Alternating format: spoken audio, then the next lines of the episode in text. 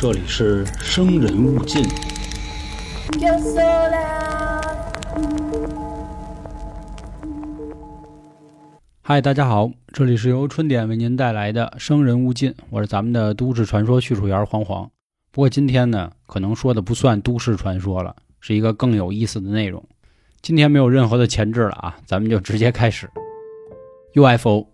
而 UFO 在欧洲古代的时候，就在圣经里的以西结书中有记载。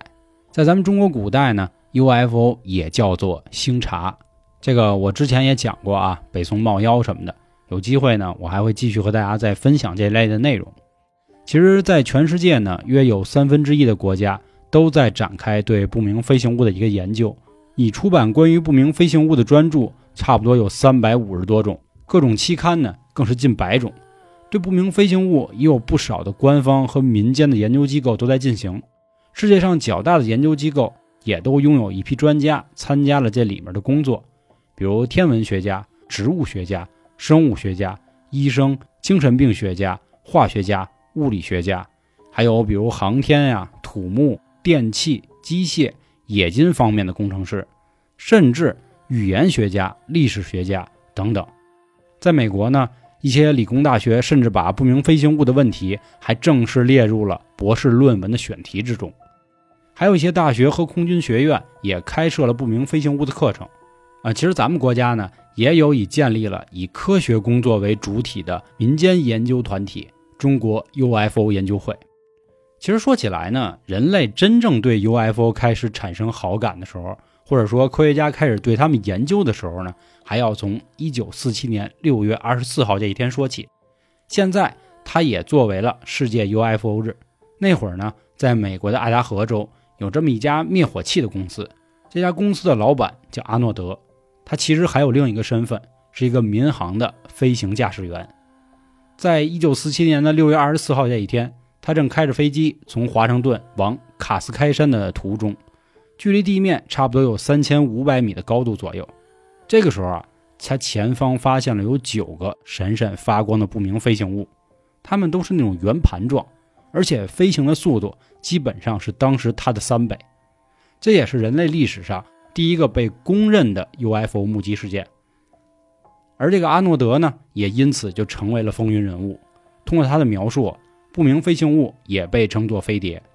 然而，令人想不到的是啊，在他目击过 UFO 之后，全世界各地一下就爆了大量的 UFO 目击事件。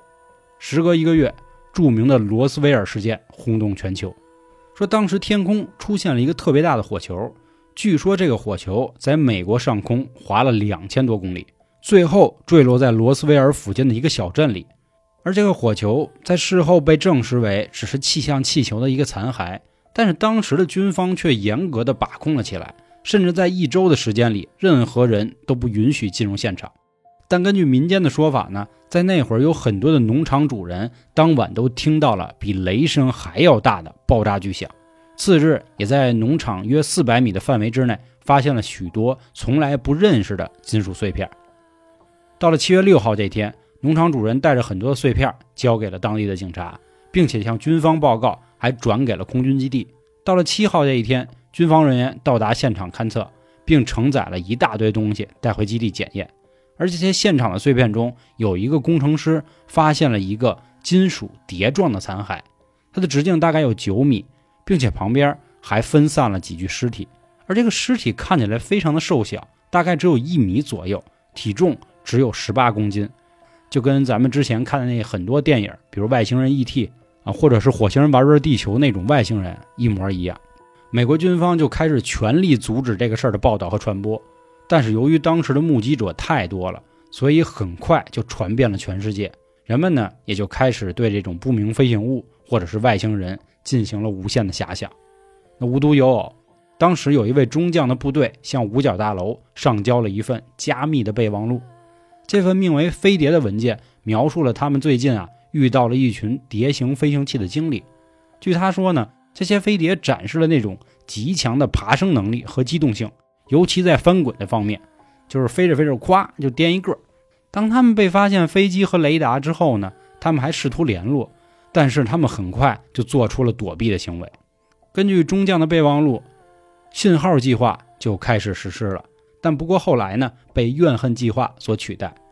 不过这两个计划呢，都没有收集到足够的证据，也没有得到什么所谓实质性的结论。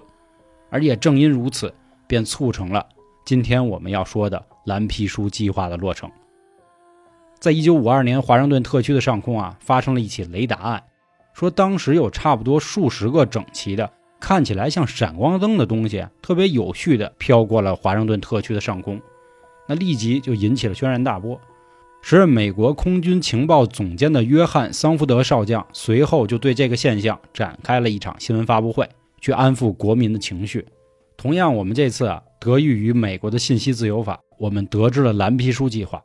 它呢是从1952年正式运行到1969年的。虽然蓝皮书计划的真实情况已经公之于众，但是整个事件啊依然滋生了很多的阴谋论。其实，在所有有关蓝皮书计划的讨论中，有两点大家是达成共识的：第一，就是判断 UFO 是否对国家安全有没有造成威胁；第二，要用科学的方法分析所有搜集到 UFO 的有关资料。当初也是带着这样两个目的啊，计划才得以开始实行。虽然以前也有过类似的行动，但是它是第一个有效的运作起来的计划，并且收到了很多有用的。还有决定性的资料。后来，在几个空军将领的带领下，项目人员主要就是负责搜寻 UFO。因为那会儿也正值冷战，让美国公众啊很怕说苏联又搞了什么他们不知道的武器，尤其是从天上飞的那种。而当时蓝皮书计划的主要目的啊，也是为了拆穿这些谎言，比如说苏联人又和外星人勾结了，美国可能正在受到某些敌对势力的威胁等等。蓝皮书计划的头任首领是爱德华上尉，他是一个经验非常丰富的飞行员，并且他在二战中也有非常优异的表现。是他敲定了不明飞行物的这个术语，并且对每一次 UFO 的目击事件也进行了一个非常科学和确凿的研究。他呢调查了许多著名的案例，比如说称作卢伯克异光的德克萨斯州 UF 事件，以及1952年华盛顿 DC 上空的雷达事件。爱德华上尉还有一位首席的科学顾问，是一位来自芝加哥的天文学家，叫海尼克。海尼克的大部分工作啊，是涉及解释一些现象的原因，比如神秘的光线可能是自然现象，而飞行物体有时候被归于于飞机啊、陨石，或者仅仅是一块云彩。在参加行动的过程中，海尼克认为自己其实是一直抱一个怀疑的态度，并且他也承认。他的有些解释还是给的有点牵强了，但即便如此啊，在项目整个的实施中，海尼克还是因为几件事对 UFO 产生了新的兴趣，以至于到后来蓝皮书被废弃的多年之后，他还在搞 UFO 的研究。其实关于他自己这个态度转变，有一次他在采访中和记者说过：“无论如何，你不能假设一切都是假的，目击者的可靠程度。”开始真的有点让我动摇了，比如有不少的案例由空军飞行员报告，而我也很清楚他们是受到过相当好的训练，所以那会儿我第一时间觉得吧，也许后面真的有什么东西吗？在蓝皮书计划实行的二十年里，有好几位部队的将领都直接当过老大，每一个将领都有不同的政策目标，有的时候甚至还会和上一任的领导发生一些冲突。昆塔尼拉少校执任的期间。在他的监管下，这项目进行了一次变革，有些还是在外界的建议下发生的。这样的情况，之前的老大里从来没有出现过的。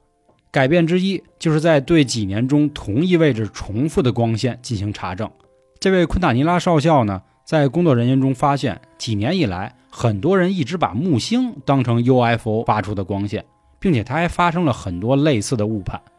在一九六六年，新英格兰的北部经历了一系列的可能和外星生命的接触。当时天空中啊呈现的那种光束是很有序的排列着，居民也那会儿就说啊，天空中每天都悬浮着飞碟。而整个事件的轰动程度，也使得内务委员会对军方展开了一次国会的听证会。光线被解释成是一种飞行的广告牌和空军训练造成的，但是这么说呢？依然挡不住流言四起，并且当时的海尼克也说了，目前啊没有任何的证据可以让他决定说真的有外星生命的存在。所以也因此就为这次的事情画上了一个句号。但不过很多人都相信海尼克肯定有什么难言之隐。其实说白了，海尼克他反倒是真的想找到 UFO，而军方的目的呢，只是为了确保公众相信没有 UFO 存在。当这些改变几乎就要被实施，一部分的重心挪向所谓真正科学研究的时候，结果呢出乎意料，因为蓝皮书计划走向了终结。但不过之后的海尼克也承认啊，他的许多调查根本就是狗屁不通的逻辑。即使他曾经公开的和空军怀有同样的疑惑，但是后来他还是说，这个昆塔尼拉少校的方法很简单，就是无视任何和他的假设相左的事实。在整个蓝皮书运行的十七年中，一共收集了一万两千六百一十八份 UFO 报告，其中一万一千九百一十七份已经被解释为云彩模糊的飞机灯光。或者是空军的秘密演习，甚至是在美国西南沙漠中出现的海市蜃楼，让有些阴谋论的爱好者激动的是，其中有七百零一例仍然是挂着未解决的标签。那到底是这些研究人员还没来得及看，还是说他们真的看到过外星人开过的飞船？那我们就不知道了。其实除了飞碟事件啊，甚至当时还出现过被飞碟捉走的案例，在一九六一年的时候。贝蒂和巴尼希尔声称自己被一个网状型的飞碟捉走了，随后两个小时的记忆全部被抹掉了。当时回到家的两人啊，发现自己身上的手表都停了，身穿的礼服和皮鞋也有不同程度的撕扯。也正因如此，他们的衣服就被拿走去进行化学实验了。这件事情曝光之后，也迅速成为美国的焦点。但不过最终由于缺乏所谓的调查途径，判定为。他们就是出换了而已。到了一九六九年末十二月份，空军部长西蒙斯宣布蓝皮书计划告一段落，因为截止到当时，并没有什么科学证据证明 UFO 是国家安全的隐患，所以到了十二月七号这天，计划正式解散。关于蓝皮书官方的结论，总结了四点影响 UFO 目击事件的因素：第一，美国人的集体臆想；第二，个人希望通过所谓的骗局成名。三，目击的那些人士有可能精神失调。四，他们对一些正常物体出现了误判。结果呢，也针对 UFO 存在进行了一些确凿的回答。那内容呢如下：第一，空军的报告调查并且评估的 UFO 中没有一例对美国的国家安全造成过任何的威胁迹象。第二。空军从未收到或发现有证据可以证明被归类为未识别的目击事件背后存在超过当下科学认知范畴的科技或者是原理。三，也从未有任何的证据表明那些被标着未识别的目击事件中出现过所谓的外星飞船。也是随着这项计划的结束，他们给所谓的外星事件盖棺定论。而之后，海尼克继续了他的调查。在一九七三年的时候，成立了 UFO 的研究中心。在他接手的案件中，大约有八成可以解释，还有其余的两成依旧是个谜团。虽然说蓝皮书最终关闭了啊，但是这些年呢，公众对于不明飞行物的热情肯定是不会冷却的。比如说，在二零零六年，芝加哥的奥黑尔国际机场上就发现过不明飞行物，当时有十二名美联航的工作人员和机场之外的几个人都看见了。美国联邦航空管理局拒绝对此事进行调查，因为没有在雷达上检测到什么不明飞行物，因此他们说啊，这就是一次天气现象。还有就是发生在2004年10月4号的尼米兹飞碟事件，当时是在美国加利福尼亚南部海岸的太平洋上空正在进行一次战斗的训练演习，有六架战斗机均报道了说我们看到了不明飞行物，但不过这个档案一直被加密管控。直到二零一七年的时候才向公布放出来，当时也是引起了轩然大波。其实关于 UFO 的目击事件呢，还在世界各个地方上演着。那今后呢，我们也会多多收集一下这样的故事，并以多人的节目形式和大家进行分享。预计的话，下周二就会和大家见面了。这个也就相当于为我们做的这个新系列做一道开胃小菜，或者说让大家先了解一下关于人类对于 UFO 研究的背景吧。那今天的内容呢，可能和我之前往常的那些计划一样啊，有一些枯燥。感谢各位这么一直收听。另外呢，您有什么关于您的目击事件，或者您想听的一些内容，也欢迎您关注我们的微信公众号春点，里面就有进群的方式了，并且您还可以投稿。那好，感谢今天各位的收听。我是咱们的都市传说叙述员黄黄，拜拜。